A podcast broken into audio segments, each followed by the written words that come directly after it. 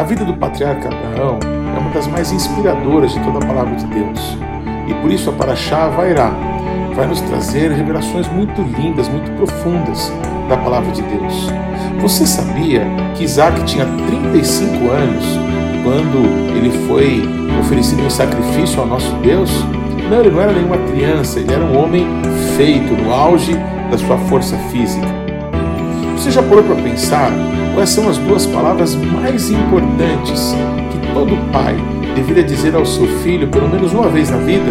E aí, você já viu João 3,16 no Antigo Testamento? Não? Então nos acompanhe na Paraxá Vairá.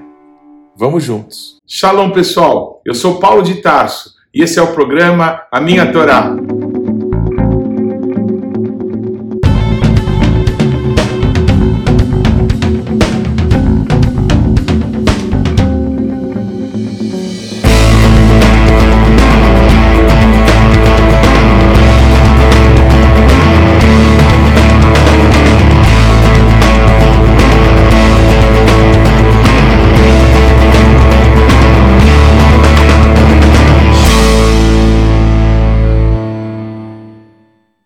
Favor, gaste agora alguns segundos, interaja conosco, deixe aí o seu like, faça algum comentário, torne esse vídeo ainda mais relevante, compartilhe com os teus amigos. E se você não se inscreveu ainda, não deixe de se inscrever nesse canal. Clique aí no sininho para que você receba as nossas notificações. E vamos juntos mergulhar no conhecimento da palavra de Deus. Shalom, pessoal. A paraxá de hoje é Vairá, em Gênesis capítulo 18. Eu vou ler o primeiro versículo que diz assim: e apareceu o Eterno nos carvalhais de Manré. O nosso Pai, o Pai da fé, Abraham Avino, como dizem os judeus, o Pai dos judeus, o Pai dos árabes, o Pai dos cristãos, Pai de numerosas nações, como as estrelas dos céus, como o pó da terra, como a areia do mar. Tudo na vida de Abraão nos ensina caminhos, nos ensina como Deus trata conosco, como Deus decide realizar algo em nossa vida. Não foi Abraão que decidiu servir a Deus. Deus decidiu chamar Abraão. Deus tomou a iniciativa. Deus disse para ele: Eu vou te abençoar. Eu farei de você uma grande nação. Eu vou fazer o teu nome conhecido. O nome da Paraxá de hoje é muito especial porque três vezes na Torá o nosso Deus aparece para Abraão. E nessas três vezes coisas muito especiais vão acontecer. A primeira delas foi quando Abraão, enfim, entra na terra prometida. Ele que parece ter demorado de sair da terra do seu nascimento e por isso perdeu um irmão. Ele também demorou de largar a casa do seu pai e morreu o pai. E nós não podemos culpar Abraão, mas nós também não podemos dizer que essas coisas não aconteceram porque ele se tardou em ouvir e seguir a voz de Deus.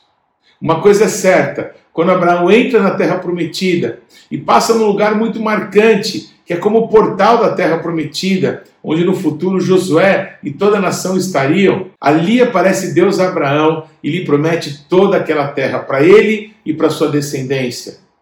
Já no momento não tão bom da vida de Abraão, depois que ele, tendo enfrentado muitas lutas com seu sobrinho Ló, e tendo ouvido a sua mulher a respeito de tomar a serva dela, Agar, para que pudesse nela gerar um filho, e Abraão faz isso, e então nasce Ismael. Durante 13 anos, Deus parece ficar mudo com Abraão. Deus se cala com ele, com Abraão, na verdade, porque é só depois de um novo encontro, porque depois de um silêncio de 13 anos, Deus de novo aparece a Abraão e diz para ele: anda diante de mim e ser perfeito. Esse relacionamento com Deus, esse andar com Ele, Parece que é tudo na nossa vida. Porque o nosso Deus passou algumas décadas andando com Abraão, livrando ele de situações em que ele se meteu, ensinando, corrigindo, disciplinando, discipulando Abraão, até chegar o momento mais extraordinário, até chegar o momento certo. 60 anos se passaram desde que Abraão tinha entrado na terra prometida, até o momento mais importante da vida de Abraão, o momento em que Deus o prova. Durante todo esse período, Deus esteve tratando diretamente com Abraão.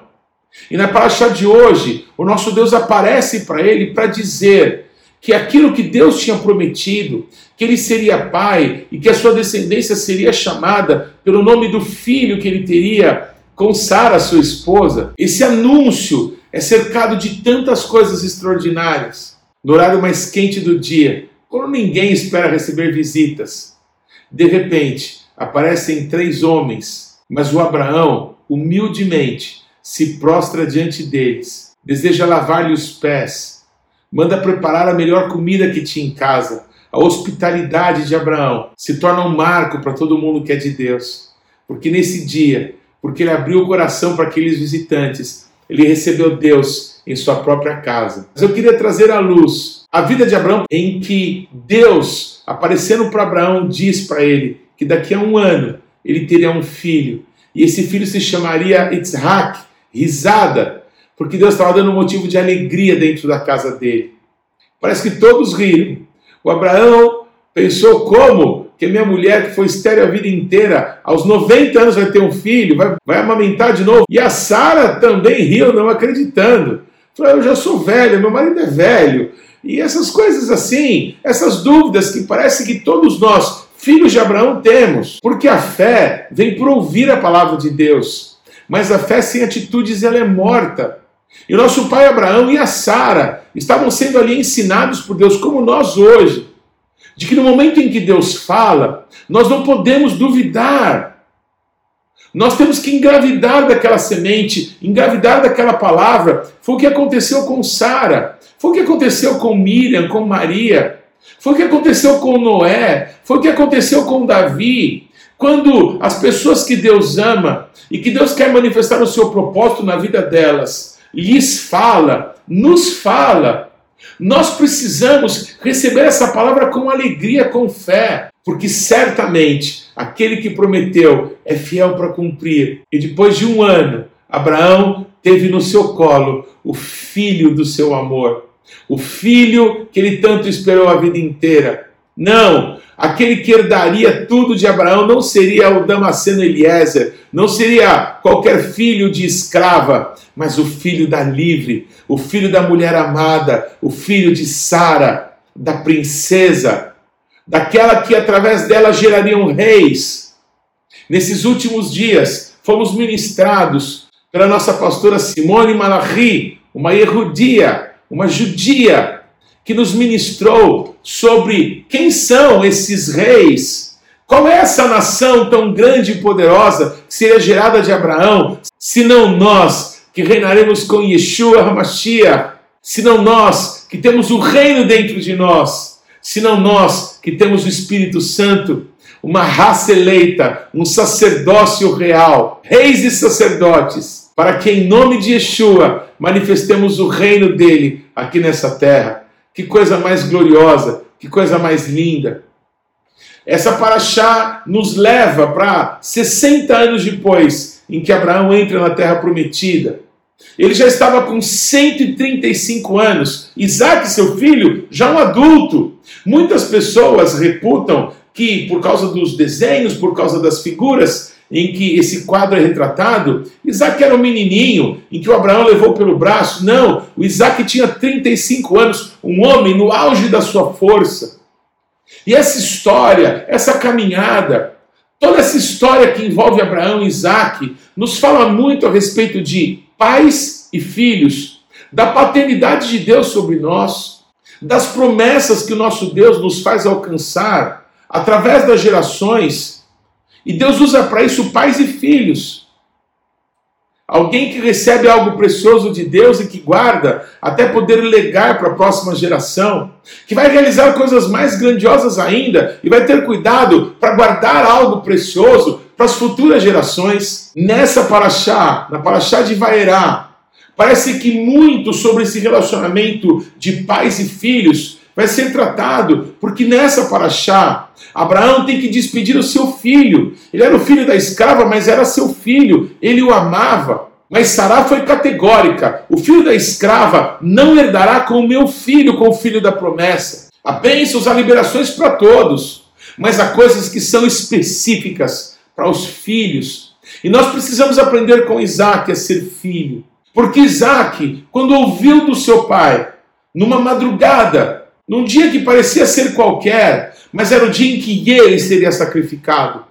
Isaac sai com seu pai de madrugada, sem despedir da sua mãe, e vai para um lugar incerto, apenas com a direção de Abraão, de que eles iriam sacrificar ao nosso Deus. Abraão leva servos, leva animais, mas naquele caminho, sabendo que ele tinha que caminhar até um local muito conhecido, a região montanhosa de Moriá, a região onde, há algum tempo atrás, ele tinha se encontrado com Melech Tzedek, com Melquisedeque, o sacerdote né, do Deus Altíssimo.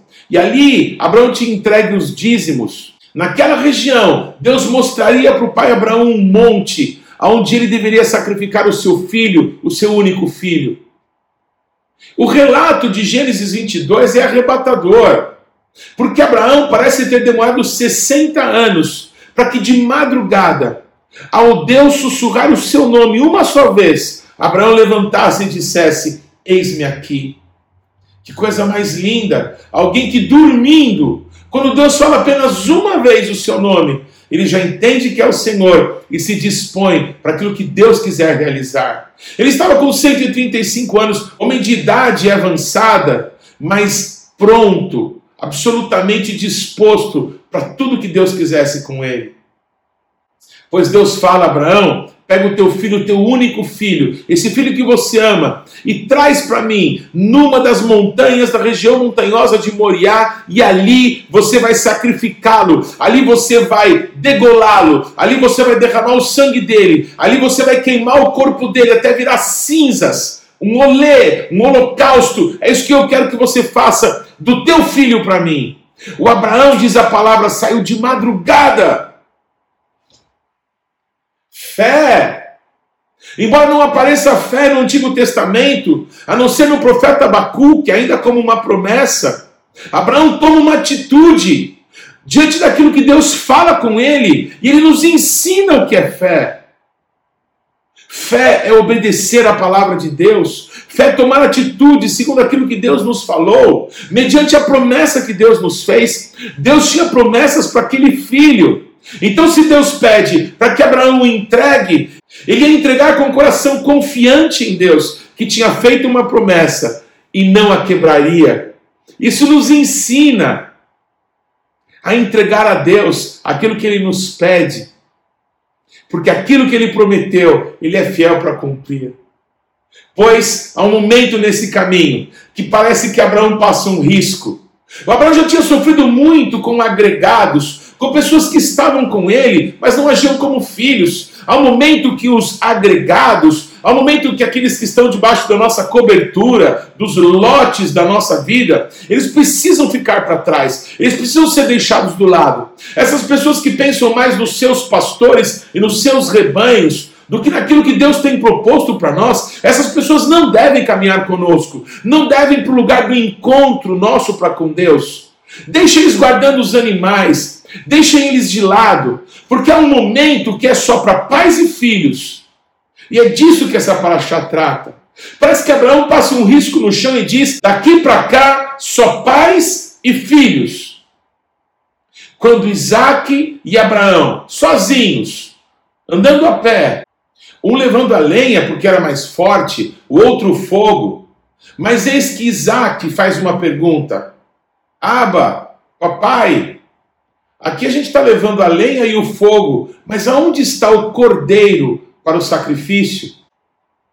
Há duas palavras que todos os pais devem fazer aos seus filhos no decorrer da sua vida, no decorrer desse relacionamento entre pais e filhos. E uma das palavras é essa: Filho, Deus preparará para si o cordeiro para o sacrifício. Não se preocupe. Cumpra o que te cabe fazer. Confia em Deus, porque aquilo que depende de Deus, Ele fará. Isaac, obediente, continua caminhando com Abraão, até que, segundo a tradição judaica, Abraão, num dos montes da região montanhosa de Moriá, vê a Shekhinah, vê a presença de Deus. E eles caminham até aquele monte. Me perdoem, me perdoem se pareço desrespeitoso, mas enquanto os judeus afirmam que é no Monte Moriá, no local onde no futuro o altar de sacrifícios ia ser construído. E os muçulmanos pensam o contrário. Pensam que nesse mesmo local, não Isaac, mas Ismael, foi oferecido por Abraão como holocausto ao nosso Deus. Certamente foi Isaac. Mas para mim, de novo peço, me perdoem a arrogância ou talvez a ignorância, mas para mim, como a palavra de Deus diz, que não foi no Monte Moriá, mas numa das montanhas da região montanhosa de Moriá, o que eu acredito que talvez o local onde Deus disse que queria que Isaac fosse sacrificado foi o Monte da Caveira. Foi o local onde no futuro Deus entregaria o seu próprio filho para Abraão, para Isaac, para todos os descendentes judeus, para todos os filhos de Abraão, através de Ismael, os árabes e para todos os das nações, os que viriam a ter um encontro pessoal com o nosso Deus através de Yeshua. Quando chegam ao lugar do sacrifício, imaginem a cena: Abraão, homem já de idade avançada, dizendo ao seu filho: Filho, por favor, me ajude a pegar pedras, vamos levantar um altar. E com obediência, Isaac correu com a sua força e preparou tudo. Colocaram a madeira sobre aquele altar de pedras e de repente, Abraão fala a segunda coisa mais importante que um pai tem que dizer para os seus filhos no decorrer do seu relacionamento: Filho, você é o sacrifício. Você consegue imaginar alguém que esperou 100 anos para ser pai? Depois de algum tempo, diz para o seu filho: Filho, Deus me pediu para entregar você Deus me pediu para sacrificá-lo. Deus me pediu para te degolar, para te queimar, para te entregar para Ele. Você consegue imaginar essa cena? Só que antes de Abraão dizer para o seu filho: Filho, você é o sacrifício, ele tinha dito: Mas filho, se tranquiliza, porque Deus preparará para si o cordeiro para o sacrifício. As duas frases não estão invertidas. Exatamente isso. Jesus já se entregou por você, Jesus já se entregou por mim. Mas o sacrifício vivo, santo e agradável a Deus, que o Senhor requer de todos nós agora, é esse. Quando Abraão levanta o cutelo para matar o seu filho, o filho do seu amor, o filho da promessa, Deus brada duas vezes: Abraão, Abraão, mas é certo que na primeira vez, o braço forte ainda de Abraão foi paralisado. Porque se Abraão, dormindo, ouvindo a voz de Deus, se despertava e dizia: Eis-me aqui, Deus bradando por duas vezes o seu nome, o impede de partir o filho ao meio. E ali naquela hora o nosso Deus brada: Agora sei que temes ao Senhor. Eu não sei se você consegue ler João 3,16 nessa das cenas mais lindas de toda a Bíblia. Eu imagino o nosso Deus do céu dizendo: Abraão, Abraão, você não me negou o teu filho, o teu único filho. Por amor de mim você está entregando. Pois Abraão, não mate o teu filho, deixa que eu mato o meu. Deixa que eu entregue o meu no lugar do teu. O Cordeiro de Deus para o sacrifício se chama Yeshua. E ele vai tomar o lugar de Isaac, o teu filho, mas o lugar dos filhos dos teus filhos. Pai seja sobre Israel, sobre cada um de nós, sobre os nossos filhos. O sacrifício perfeito foi entregue. O que de nós é requerido agora? O que o apóstolo Paulo nos diz, lá em Romanos capítulo 12: renove a tua mente Viva como um sacrifício vivo, santo e perfeito a Deus. Entregue ao nosso Deus um culto racional. Deus não quer um sacrifício morto. Deus não precisa de mais holocaustos. Se fosse de holocaustos, se fosse de sacrifícios, foi aquilo que Deus falou através de Davi. Ele poderia matar todos os animais do mundo, se fosse sangue e sacrifícios que ele quisesse. Mas o nosso Deus quer um coração quebrantado e contrito. O nosso Deus quer um sacrifício vivo, para que ele possa manifestar a sua vida através de nós. Isaac, ele não foi sacrificado, mas quando ele é desamarrado daquele altar, Ele que tinha se deixado como uma ovelha muda diante dos seus tosqueadores. Que melhor figura do que o próprio Yeshua, se não a imagem de Isaac ali naquele altar, amarrado pelo pai. Talvez tenha dito, papai, é, não se preocupe, eu mesmo subo no altar. O senhor não tem estrutura física para me levantar, eu sou pesado. Imaginem essa cena. Isaac se deixando amarrar pelo pai. Isaac fechando os olhos na hora que o golpe parecia ser dado. Se não nos lembra, se não nos foca, se não nos mostra Yeshua. Mas Isaac não foi morto. Por isso, da mesma forma, Isaac que nos ensina a ser filhos, nos ensina a depender, a confiar, a ficar quietos, a nos deixar guiar, a nos deixar sacrificar, porque nós temos que lembrar que Deus prepararia para si o seu sacrifício, o cordeiro para o sacrifício. Jesus já foi entregue. Se Jesus já foi entregue, Deus não quer que a gente morra, mas que a gente viva. Ele quer sim que a gente se cale, talvez. Ele quer sim que a gente se deixe amarrar. Ele quer sim que a gente se deixe conduzir. Ele quer que a gente desça do altar, saia do culto, volte para casa, saia daquele dia que entregamos a nossa vida para Jesus, daquele dia que nos reconciliamos com Ele, que a gente saia de momentos assim, para que Ele viva em nós. Cristo em nós, esperança de glória. Queridos, a Paraxá de hoje e a Raftarai, a torção da Brit Hadashah, nos faz pensar nesse relacionamento de pais e filhos. Quando Eliseu é procurado por aquela mulher que tinha ficado viúva e o seu marido servia a Eliseu, e ela disse: Os meus filhos estão sendo vendidos como escravos. Eliseu profetiza, libera uma palavra e aquela situação é transformada, mesmo depois que os pais passam. O nosso Deus é o pai dos órfãos, ele é o marido das viúvas. Ele que cuida de nós, ele que cuida da nossa herança, ele que cuida das gerações que vão vir depois de nós. Ele as tomou para si. Eliseu profetiza para uma mulher que não era nem do povo de Deus, que ela ficaria grávida. E aquela mulher sofrendo tanto, porque já devia ter tentado tudo para engravidar e não conseguia. Aquela mulher, depois que viu seu filho nascer e crescer, ela teve uma terrível decepção ao ver o seu filho morrer. Que pai, que mãe suporta imaginar uma dor como essa? Não é natural que os filhos morram antes que os pais. Mas aquela mulher se calou. Aquela mulher foi até Eliseu. Aquela mulher se agarrou nos pés de Eliseu, a ponto dele ir com ela. E aí então entrar naquele quarto que tinha sido construído para ele e deitar sobre o menino, e colocar a sua boca sobre a boca do menino, os seus olhos sobre os olhos do menino, as suas mãos os seus pés, ele deitou em cima, fez isso por duas vezes, até que o menino ressuscitou. Assim como Eliseu devolve o filho para a Sunamita, o nosso Deus devolveu Isaac para Abraão. Aqueles filhos não foram levados como escravos. Esse é o nosso Deus. É Deus dos pais e Deus dos filhos. Pai, ensine o teu filho o caminho que ele deve andar. Pai, diga para o teu filho: Filho, Deus preparará para si o seu cordeiro, mas filho, você é o sacrifício. Todo pai precisa dizer isso aos filhos.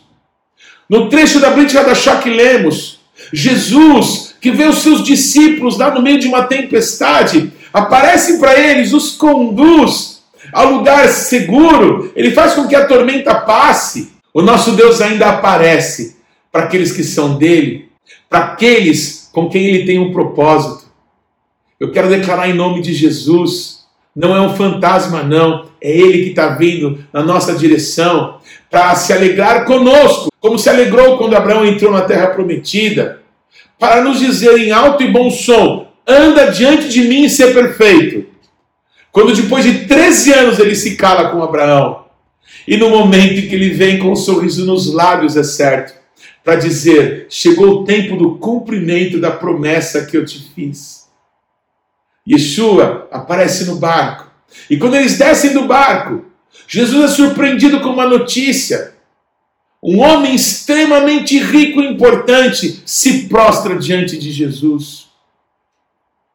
Assim como aquela mulher vai e agarra os pés de Eliseu, aquele pai, aquela mãe, não eram diferentes de Abraão, quando Deus pede: mata o teu filho para mim, queima ele em honra, em adoração para mim.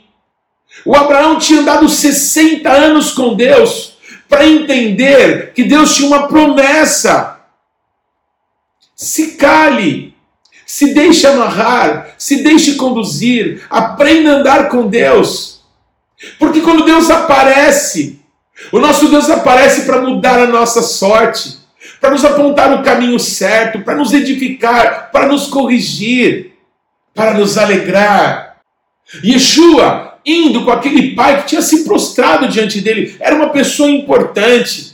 Mas os pais que já tiveram um filho doente sabem a angústia que passa no coração do pai, da mãe. E Jesus vendo a angústia, o desespero daquele pai, porque a sua filha estava doente, estava à morte. Jesus vai com ele, mas no meio do caminho acontece uma cura maravilhosa. Uma mulher cheia de fé, que tinha um problema gravíssimo de saúde, diz assim: se eu ao menos tocar no seu tzitzit, se eu ao menos tocar na orla das suas vestes, eu serei curada. E aquela mulher, com ousadia, com fé, ela vai e faz aquilo que o coração dela gritava. E imediatamente Yeshua percebeu que poder saiu dele, virtude saiu de mim. Quem me tocou? Perguntou Yeshua. Quem tocou Yeshua? Eu quero te dizer que quem tocou o nosso Deus foi a fé do pai Abraão, foi a fé do filho Isaac, é a tua fé. O coração quebrantado e contrito, obediente decidido em permanecer em Deus, nas promessas que Ele fez para nós. É esse coração que agrada a Deus. Yeshua, Yeshua lida ali com aquela situação, despede aquela mulher em paz e a abençoa. E aí ele continua no caminho até a casa de Jairo. Mas quando chega lá, as pessoas começam a zombar, dizendo: Olha, não precisa mais incomodar esse mestre aí, porque a menina já morreu. Não, não se contente com a notícia de morte. Deus preparará para si o seu cordeiro. Pai, diga isso para o teu filho. Ensine isso para o teu filho. Filho, Deus preparará para si o cordeiro para o sacrifício. Jesus chega e diz: Não, não, não, não, não, ela não morreu, ela está dormindo. As pessoas riem, as pessoas não acreditam. E Jesus só traz para dentro daquela casa pessoas que tinham fé, pessoas que criam, pessoas que estavam comprometidas com aquele milagre. Lembra que eu te disse no início? Há um momento em que aquelas pessoas que estão apenas olhando por trás dos ombros, curiosas para saber o que está acontecendo, há um momento que elas devem ficar de longe, há um momento que não é mais para elas, é um momento para filhos. Só entram lá Pedro, Tiago e João, a mãe e o pai da criança. Um grande milagre vai se dar. Não era para aquela criança morrer. Yeshua veio para se entregar no lugar dela, veio para se entregar no lugar daquele pai. Yeshua dá uma ordem: Talitá, Kumi, menina, levanta. Pois quando Yeshua bradou na cruz do Calvário, Pai, está consumado, a ti entrego o meu espírito. Houve um grande terremoto. O véu lá no templo se rompe de cima a baixo. Aonde isso se deu? aonde a aliança que nós temos com Deus foi firmada, aonde Deus cumpriu a promessa que fez a Abraão de que ele prepararia para si o cordeiro para o sacrifício no Monte da Caveira. Por isso, Paulo crê que ali, uma das montanhas da região montanhosa de Moriá, o Monte da Caveira, o Calvário, o Gólgota, foi o local onde Abraão talvez tenha entregue o seu filho para Isaac. Para mim, não interessa se foi realmente no Monte Moriá ou se foi ali.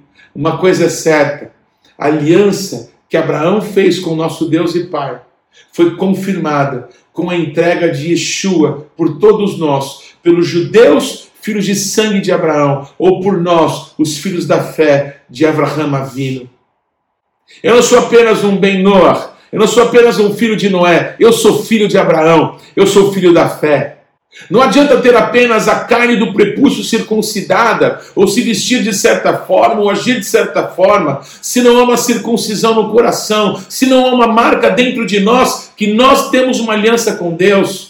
Se nós não entendemos que Deus preparou para si o sacrifício, mas que ao mesmo tempo nós somos o sacrifício, nós temos que morrer para que Cristo viva em nós. Se nós não entendemos, não temos a marca. Até de pedras, Deus pode fazer filhos para Abraão. Foi o que Deus disse a Moisés.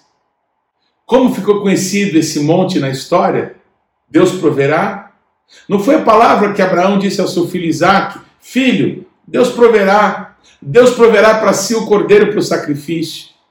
Quando Deus faz isso, o lugar em que isso acontece se transforma num monte que fica conhecido como Deus proverá. Adonai Iraê, popularmente falado em português como Jeová Jireh. Qual é o monte da provisão? O lugar da provisão, o monte da provisão, é o monte da aliança que temos com Deus através de Yeshua HaMashiach. Toda a provisão está lá. A provisão para a vida natural, talvez você consiga com o esforço do teu braço. A provisão para toda a vida sobrenatural que Deus tem para nós está no lugar onde nós nos deixamos amarrar, onde nós nos deixamos conduzir, onde nós lembramos que nós somos o sacrifício, mas Deus preparou para si o cordeiro para o sacrifício. É uma troca. Já foi feita. O que te cabe é receber isso no teu coração. Para que você saiba que a história não termina aqui, Há muita coisa linda ainda para ser contada. Essa paraxá termina. Enquanto tudo está acontecendo na vida de Abraão, na vida de Isaac, a paraxá termina com uma notícia que chega para Abraão de que o irmão dele tinha tido muitos filhos da sua mulher Milca. E esses, por sua vez, também tiveram filhos. E surge um nome, Betuel, que a Torá diz era o pai de Rebeca, aquela que seria a mulher de Isaac. Enquanto nós estamos confiando em Deus, nos deixando conduzir, enquanto nos deixamos amarrar, enquanto confiamos que Deus preparará para si o seu sacrifício, o cordeiro para o sacrifício, enquanto fechamos os olhos e o cutelo quase nos parte ao meio, e aí descobrimos que Yeshua morreu no nosso lugar, precisamos saber que muitas coisas estão acontecendo nesse mesmo tempo, nessa mesma hora, porque no monte do Senhor ele proverá. O futuro de Isaac, a mulher da sua juventude, o amor da sua vida, estava sendo preparada enquanto ele se entregava ao nosso Deus. Confie em Deus, obedeça, se deixe guiar, se deixe conduzir, que ele vive em você que Ele vive em nós, Cristo em nós, esperança de glória. Que Deus te abençoe. Que mitzion te setorá, o dvar Adonai, Yerushalayim, e de Sião virá a lei e a palavra de Deus de Jerusalém. Não se esqueça, o Shabat não pertence à semana que está terminando. O Shabat não pertence à semana que está começando. O Shabat pertence ao Eterno. Shabbat Shalom. Não deixe de ler ou de ouvir os textos que foram citados na Paraxá dessa semana. Você pode acessá-los ou no nosso site ou nas principais plataformas de podcasts. O importante é que você, pessoalmente, mergulhe no conhecimento da Palavra de Deus.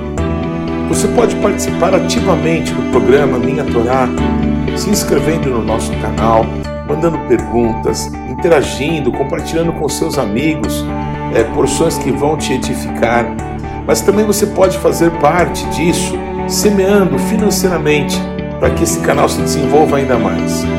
Então você pode usar os nossos dados bancários para que você possa fazer contribuições para que a palavra de Deus possa alcançar muitas outras pessoas. Vamos fazer isso juntos. E que Deus te abençoe.